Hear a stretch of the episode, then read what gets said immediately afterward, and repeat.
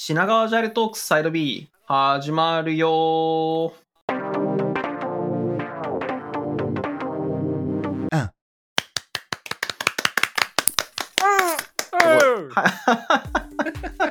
いいタイミングで入ってきましたね。いいね。はい。この品川ジャイルトークサイド B は、えー、私、林とトミーさんと、えー、ゲストの方をお迎えして、ワイワイするラジオですと。えー、ご意見、ご感想は、ハッシュのシナジャイルで投稿していただけると嬉しいです。で、えー、最初ちょっと漏れてましたけど、早速ゲストの紹介したいと思います。えー、今日のゲストは石井さんです。石井さんよろしくお願いします。よろしくお願いします。お願いします。入ったの私じゃないですけど、ね、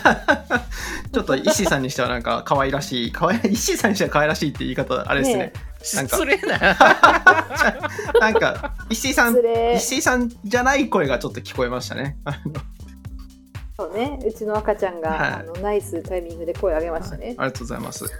なんで今日のゲストは 石井さんと石井さんのおかお子さんの4人でやっていく感じでいきたいと思います。で、よろしくお願いします。で、えー、っと、今日、石井さんをお呼びして、なんか話したいなって思ってたことが、えー、先日、去年か、去年の11月とかに、えー、私、転職しまして、で、なんかエンジニアリングマネージャーっていう職を、その前職でやりながら、まあ、転職活動をして、で今の会社だと、あの、普通にエンジニアとして転職したんですけど、なんかエンジニアリングマネージャーとして転職するとかもあったのかなとかって思っていて、で、エンジニアリングマネージャーの転職事情みたいなのを有識者の方にちょっと聞いてみたいなと思って、あの、イッシーさんがエンジニアリングマネージャー転職のプロだと伺いまして。プロ。何回、何回か、ね、エンジニアリングマネージャー。3回、3回ぐらい？そうですね。エンジニアリングマネージャーとして働かれていて、その後また、そのまま次の職場でもエンジニアリングマネージャーポジションで転職されてるのを数回か。はい。うんはい、3回ぐらいな3回ぐらい繰り返してるぜって。聞いてくれって言ってます。繰り返してます。聞いてくれって言って聞いてくれっていう、そんな石井さんにエンジニアリングマネージャーの転職事情みたいなところをちょっと今日は聞いていければなと思ってます。はい。はい。はい、ですで、まず早速なんですけど、なんかエンジニアリングマネージャーってそもそもその市場的に需要ってああるんですか？ああ、それで言うと、まあ、厳密には分かんないですけど昔よりは増えてると思いますね。へえー。シンジエグマネージャーって言葉がなかった時私が何年前だ、えーえー、4年ぐらい前とかはまだ EM って言葉はあまり認知されてなくて広がってきてないという,、決まったぐらいだった気がするんですけど、まあ、その頃は EM っていう職種で募集をしてる会社は多分少なくて今は結構 EM っていう名前で募集してる会社さんも多いですし、私 Twitter 転職したんですけど、うん、Twitter で転職活動してますって言ったらお声かけしていただけることも以前より増えたかなと思います。なんかめちゃめちゃあれですもんね石井さんのあの転職活動を緩くやってきますみたいなツイートにこう、はいはい、いろんな人がわーって群がってるのは オープンに見えてました。はい、はい、そうですねなんか他の EM の方もあの転職しますっていうよりはあの転職をやめますみたいなツイートに対しても結構拡散されたりとか。だからまあニーズはあるんじゃないかなとは思います。はいはいはいはい。まあ、確かにあれですね。なんかあの聞いときながらなんですけど私も転職活動するときあのなんだろう募集よ募集要項じゃないか。自分のなんかこういうふうに転職したいですみたいなところを書く欄なんか転職サイトとかに自分のプロフィール登録したんですけど、はいはい、でなんかエンジニアとして転職したいと思ってますってこう書いてたんですけど割とこう、はい、エンジニアマネージャーとしての転職いかがですかみたいなのが結構来てなんかエンジニアマネージャーってこんな需要あるんだってびっくりしたっていうのがありますね。うん多分求められてるものは会社によりけりだと思うんですけど、うんその EM と呼ばれる範疇の中で必要としてる会社さんっていうのはまあ結構まあよほどベンチャーとかでない限りはあるんじゃないかなって気がしますね。はいはいはいはいあるよって言ってますね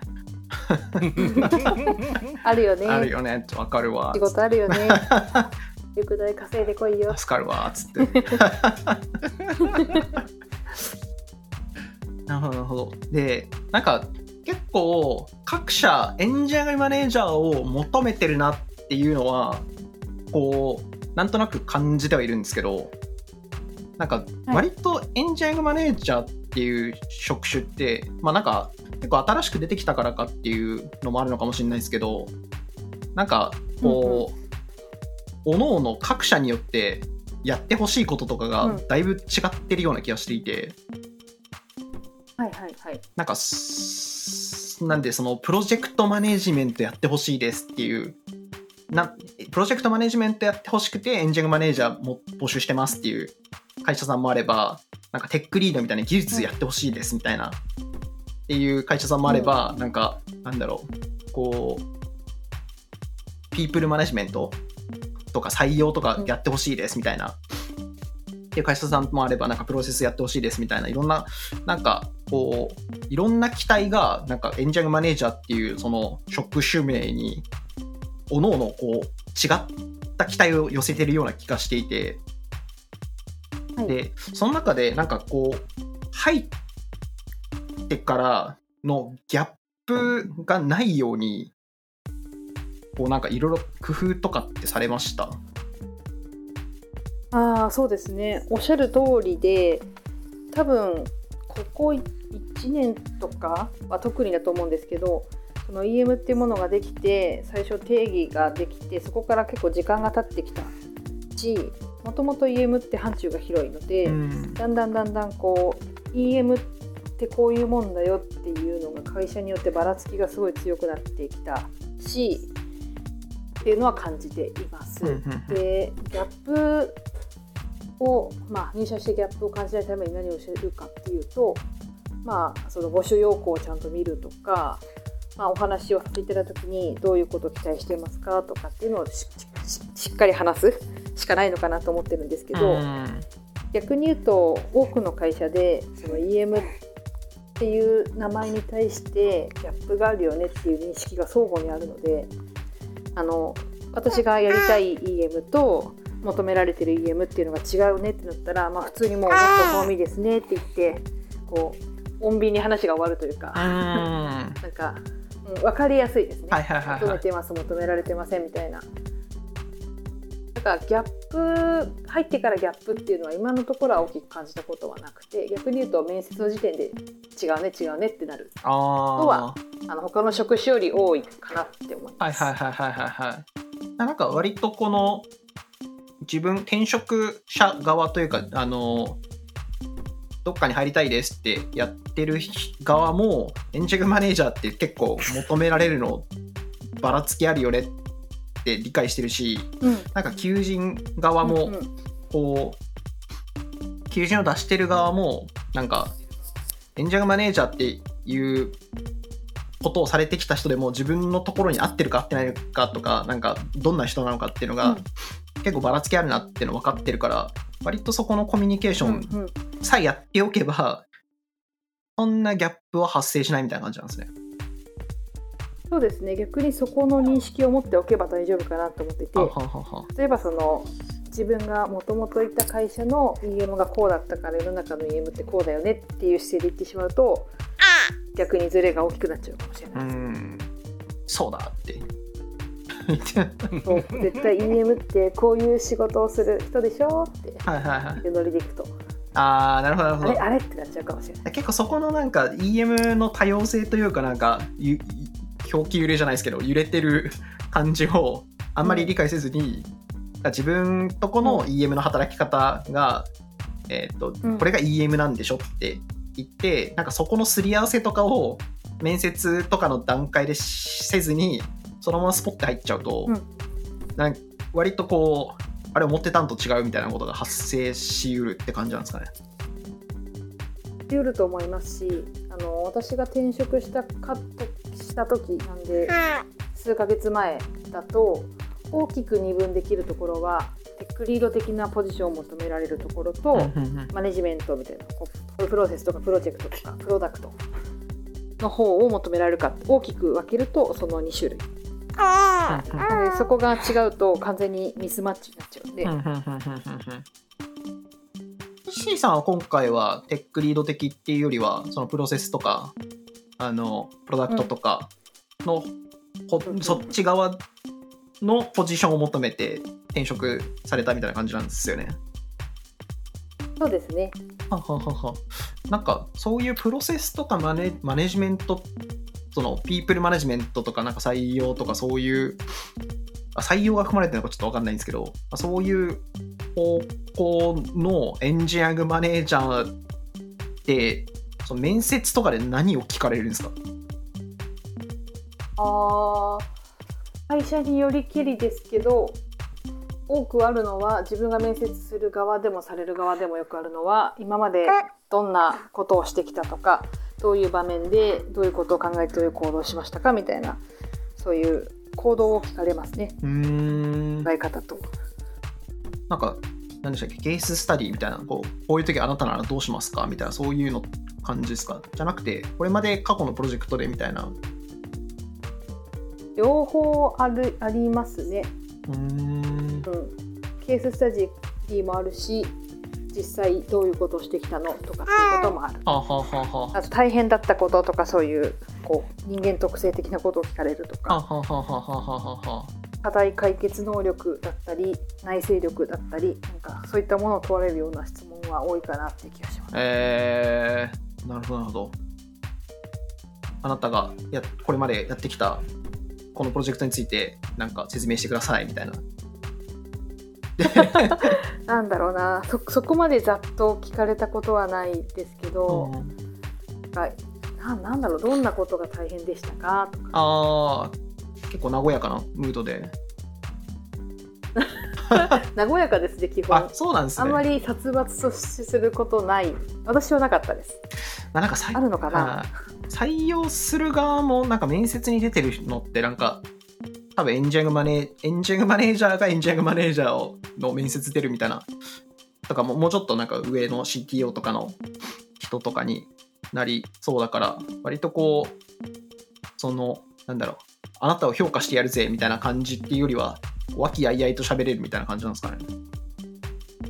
そういうのが多いと思います。それこそスクラムマスターに聞くべき男女男の質問みたいなのあるじゃないですか。はいはいはいはい。ああいったようなノリでこういう時どうしますかみたいなのもあるんですけど、なんかやっぱりそこ難しいよねとか、あ例えばあの自社だったらこういう風に困るんだけどあなただったらどうします？とか、それでワイワイして楽しかったねってなる面接が多いかな。楽しいぜっつって楽しいぜ。いや結構真面目にあの面接受ける側だった時に DM のお二人の方とが面接官していただいて自分が行ったっていう面接がうん。普通にお互いの大変なこととか楽しいことわーって喋って、うん。楽しかったねって言って終わりました。そういう面接が 多いかなそれあでスキルとかわかるの？あーでもスキルっていうより考え方が分かる方が安心するかな。それがスキルにはなるとは思うんですけど結果として、うーん。なんかイッシーさんってその過去そのエンジニアマネージャーを採用するとかもされてたんですか？はいしてます。そういう時ってそういう時もなんか逆に採用する側としてやってたのもこういう時どうします？みたいなそのケーススタディ的な話もあればこれまでのその経験でそれ辛いっすよねみたいなあの過去の話を聞くみたいなそういう質問が多かったんですか？そういう質問が多いですね。えー、なんか差し支えなければこう具体的にこんな質問してましたみたいなのって聞けたりするんですか？林さんがこうあれですよ面接受けてる感じで。石井さんとこに。ケーススタディとかで言うと例えばえっと何かを自分が進めたいはいはいはい。変えたいとかって思うは良くないなって思った時にうんうん。反対する人がいました、はいはいさあどうしますか？とか。暴力じゃないですかね。暴力で解決抹殺。抹殺。この風意雪のル風雪のルフとか。落ちちゃう落ちちゃう落ちちゃう。ダメですか？風雪のルフ、割といいかなと思ったんですけど。あそう暴力じゃなければまあいいけど。そういうような話とかそうだな。あのシンプルにこれはどの職種でもあるあるかなと思うんですけどはい今まで一番大変だなって思ったことは何ですか？とかはいはいはいはい。いいって思う瞬間かみたいな仕事への価値観みたいなあー、楽しいと思ったことか。あるかな。なんかさ、大体はい EM の人にさ、その質問をすると、まあ、どういう時に EM やっててよかったとか楽しいと思ったかっていうと、うんうんうん。多くの人は人の成長に触れた時。っあていうことを言う人が多くて。でも一人あそういうあそういう人が、まあ、私のなんださっき大きく二分あるよって言ったそのプロダクトとかプロセスとかそういう方を見る人たちはそういうことを言うことが多くて、ー、うんうんうん。テックリードみたいな方によっている EM の人だとあの大きなリリースが終えた瞬間とうか、そういう人もいましたね。給料袋の封筒がめっちゃ分厚かった時とかが一番嬉しかったです手渡しなんですね。なかなか面接では言えないし懐かしい感じ。懐かしい、懐かしい時代あったんですか？いやアルバイトとかアルバイトも給料振り込みだったな、俺。封筒でもらったことある気がすえる。ー、そっか。あーだからそうっすね。楽しいこととか、あの楽しかったこととか聞くと、その、なんだろう、プロセスタイプなのか、テックリードタイプなのかみたいなのが、割とそこでも結構見、見出せるというか、見つかるんですかね。ここだけなんかそこまで気づかないってことはあんまりないですけど。価値観的なところはいはいはい、どういったはい。ところに価値を見出してこの仕事をしたいと思っているかっていうのはすごくわかります。うーんそれこそあのなんていうんですか一時的なものが欲しい人とあまりそういうのが出てこない。ああ、恣意的なものが欲しい人が、あれか、一番楽しかった時、出世した時みたいな感じなんですかね。評価された時評とか価なのかなされた時。あーエンジニアが奴隷のように俺の言うことを聞いて働いてくれる面接じゃ言えないですね。少ななんくともか面接で行ってきたら、言ったら強いうん、俺ちょっと気持ちのいい人だなと思ってしまうな。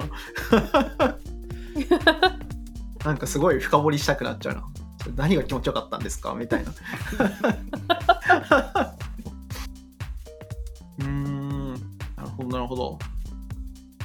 じゃあ、なんかその、そういういろんな質問とかで、あ、まあ、いろんな質問とかって、その人の思考性を、あその採採用する側としても、そういういろんな質問とかでその人の思考性というか、なんかこの人はなんかプロジェクトマネジメントでめっちゃやりたいみたいな感じの人なのか、そのテクノロジーめっちゃやりたいみたいな人なのか、なんかピープルマネジメントめっちゃやりたいみたいな人なのかっていうのを、まあ結構測っていって、今自分のところに求めてるポジションと、こうマッチするかどうかを、まあ結構見ていくみたいな、そんな感じになるんですかね。そうですね。そのポジション的なところの合う合わないもそうだしポジションがマッチしたとして、まあ、それをどうやって進めていくとかどうやって考えて行動していくのかっていうところも合わせてみていく。うーん、能力的なものってそなんやろ考え方とかは分かるとして、えー、と能力的なもの EM 初段 EM2 段 EM3 段みたいな能力みたいなのはああるの？そもそも。あるとしたらどうやって評価するの？多分それはあスクラムマスターと同じくでどこまでの範疇を自分が見れるか見たことがあるか。例えばその EM といってもまあ、昔のエンジニアマネージャーみたいに開発開発チームのマネージャーみたいな45人チームのマネージャーやってましたって人がプロダクト範囲で見てましたとかプロダクトって言っても人数が多い少ないとかが。果て果てはまたさらにもっと複数プロダクトとか会社に働きかけて人がいるので、まあ、そういうのでこうどんどんステップアップしていく感じです。うん。第3弾なんかマネジメントする対象っていうのかそのアプローチする対象っていうのか分かんないですけどまあそのなんだろう自分のチームのことだけを3人ぐらいのチームのことだけを見てましたみたいな。でまあその全社的全社的な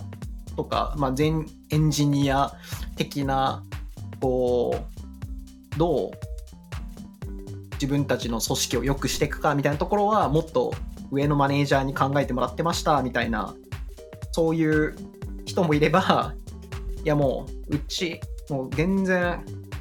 もう経営方針とかにもガンガン噛みついて噛みついてっていうか あのガンガン話して もうエンジニア組織もう一から作り上げましたよみたいな今じゃ100人ですみたいなそういう人 のとのなんか激しく言えば。あー極極端に言えばそんな感じみたいな。そうですね。あの最初の方に話があの幅が広いのでこう部分的にこう特化してやってる人もいれば幅広くやってる人もいる。中で幅広くなってくればなってくるほど多分対象も広いはずなんです。そういったものを聞いてあこのぐらいの経験があるんだなだったらこういうことしてみようかな。とか本来だったらここまでお願いしたいなっていう範疇があると、まあ、そこと合わないけどどうなんだろうっていうのをこう話して。うんうんうんうんうんうんなんかあれですよね。じゃあ EM っていうポジションがあるとしてそこでなんかお任せしたい業務みたいなものがまあ具体的にあってその中でこの人はその個々の個々のなんかやってもらいたい業務について、まあ、どれぐらいこう習熟してるのかとかどれぐらいのスキル感なのかみたいなものを、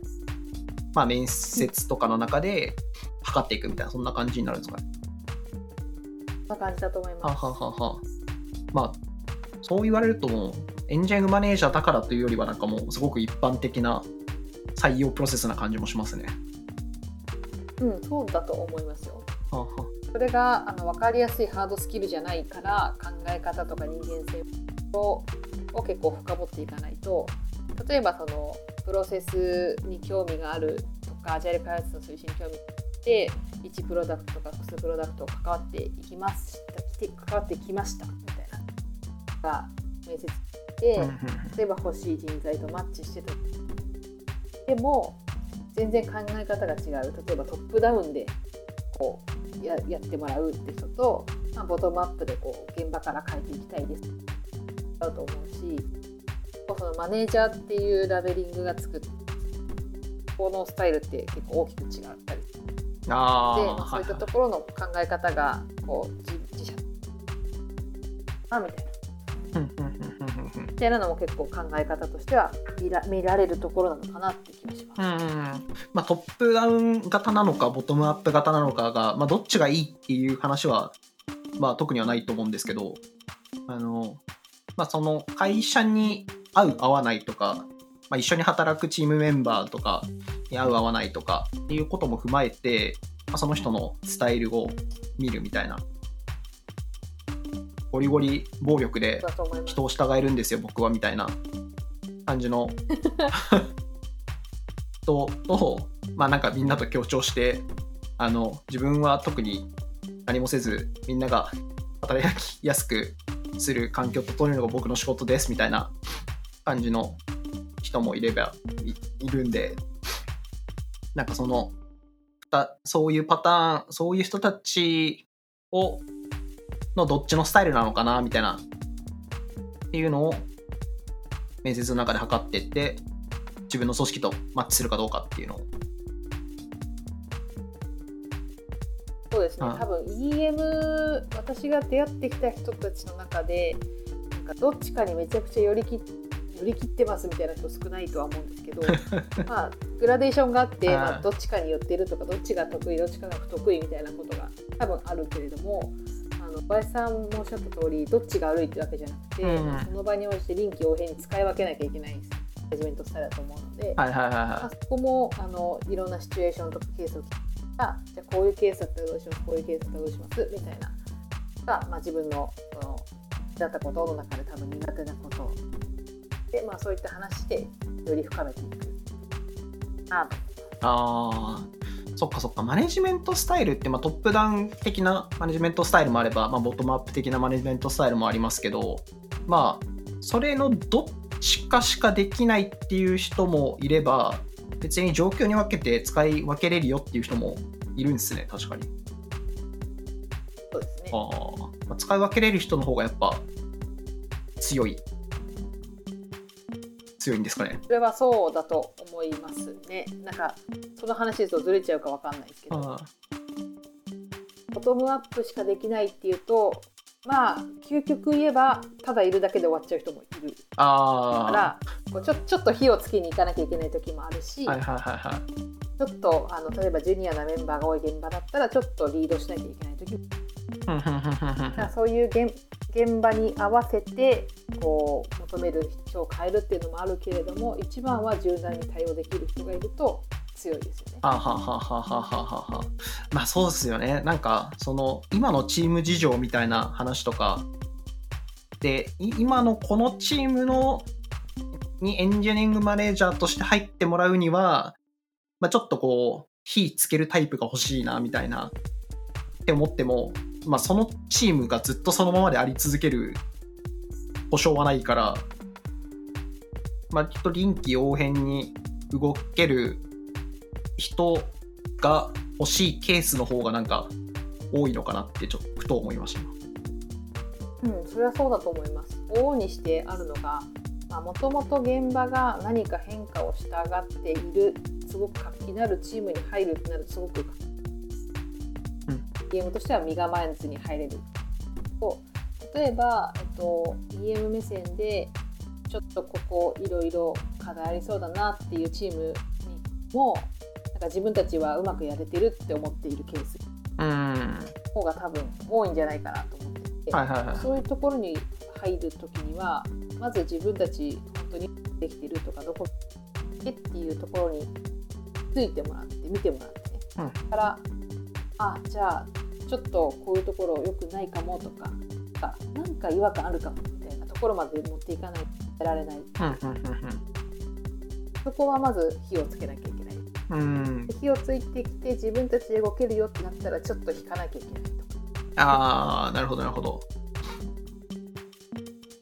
なんか、あれですね。だからまだ理想、理想の姿っていうか、こう、自分たちで現状に満足しちゃってるケースで、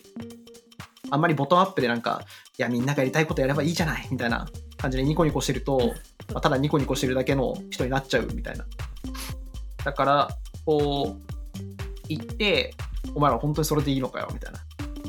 もっと理想持ってよそこまでみたいな。は言わないけどそう 極端なんだよねおいみたいな。夕日に向かって走るぞみたいな、そういう。なんでこう根性にまあまあそういう作業ですね。まあ、時には気合根性でもいいかもしれない。なるほど。そういう、そういうスタイルで葉っぱをかけつつ、まあ、で、こう、いい感じで自分、そのチームの、こう、な、チームた、チームが自分たちでこう、燃えて、勝手に自走して、勝手に、こう、より良い方向に走っていってる時に、あの、いつまでも熱血というか、こう、ついてくるんだよ、みたいな感じやってたら逆にチームの邪魔になっちゃうから後ろでこう頑張れっつって。あそこ邪魔なんか、うん、スッとこうスタイルあとはよろしくどうぞみたいな。は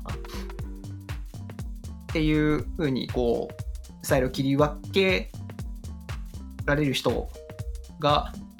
エンジニアリングマネージャーの転職市場では大人気ということですかつまりあの私が好き好きというか私が行きたいような現場はそういう人の方が勝つなとは思います。それこそテックリードよりなとか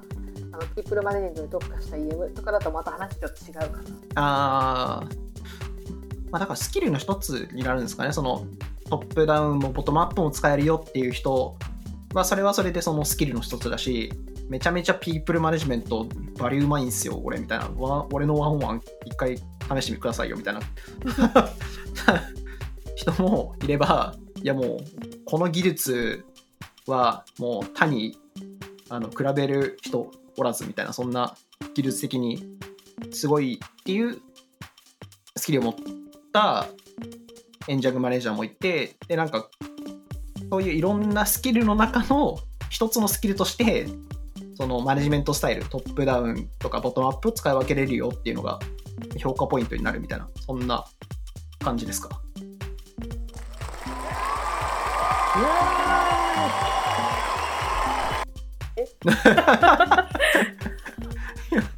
なんか来た。いやなんかあのそうそうだと思います。そうだと思いますあれ今のは EM っていうよりなんか今の突っ込んだ方がいい。今のはなんかトミーさんがあれですか？エフェクトかけたんですか？あそうじゃった。なんやろなこれって押してしまいました。なんか特にすっごい盛り上がりのとこでもないのにすごい拍手入りましたね。ちょポッドキャスト収録中なんでちょっと真面目にやってもらっていいですか？いません。めっちゃ面白い。マネジメントスタイルの使い分けって多分 EM がうんぬんっていうよりマネジメントとしてそういうのができるといいよねというかマネジメントのスキルですはあ、はあはあはあは。あ、なるほど。えでも、エンジニアマネージャーってマネジメントのスキルは、割とベースで求められるのかなって思ってるんですけど、あーでもそれも職場によりますよ。あそうなんですか。マネジマネジメントはそんなに強くなくてもいわゆるテックリード的なことを求められるんだったらコードを書くとかレビューをするとか。あその中で例えばジュニアなエンジニアでスキルアップできるようにところでマネジメント力が一定必要になってくる。あ、うんうんうんうんここはそのバリューがバリューというかあのかける力がすごく少ない範囲だと思う。うん。自分がまず書くとかレビューすることが例えばそれで9割使うんだったらそんなに増えててもいいよねうん。求められるもの次第って気はしますけどまあ、チームのパフォーマンスを最大化するっていうことを考えたときに、まあ、そのエンジニアマネージャーっていうポジションの人が、もうめちゃめちゃソースコード書いて、めっちゃみんなのレビューして、で、まあ、レビューすることでなんかまあチームのスキルレベルも上がっていくみたいな、っていうことができるのであれば、まあ、そういう形でこうパフォーマンスをどんどん上げていくみたいな、っていうこともだそこはなんかマネジメントのなんかこうスキルとしてはちょっと物足りないところがあったとしても、まあ、そうやってチームのパフォーマンスを最大化することもできるし逆になんか全然私はソースコード書かないんですみたいなっていうスタイルでもこうチームのパフォーマンスを上げるためにモチベーションを上げたりとかプロセスを改善したりとかなんかこう課題を解決したりみたいなところで、えっと、アプローチして、チームのパフォーマンスを最大化できれば、まあ、どちらのスタイルであろうが、良いということですかね。そうだそうですねでまあその幅があの違うとかエリアが違うってかぶるんですけど多分その EM と話しててチームって言葉が出てきた時にのチームってどこの範囲っていうのは結構ずれてることがあってうん。エンジニアだけのチームだったりプロダクトを作ってる全体のチームだったりプラムチームみたいな範囲量全体だったりとかいろいろそういうチームって一言に言ってもその捉え方はその求められるものによって結構違うなとは思いますながそうだと思いますああ、なるほど、なるほど。ありがとうございます。ちょっと、まだまだ聞きたいことがあるんですが、時間が来てしまったようなので、今日はこれぐらいにしましょう。石井さん、ありがとうございました。はいありがとうございましたありがとうございました。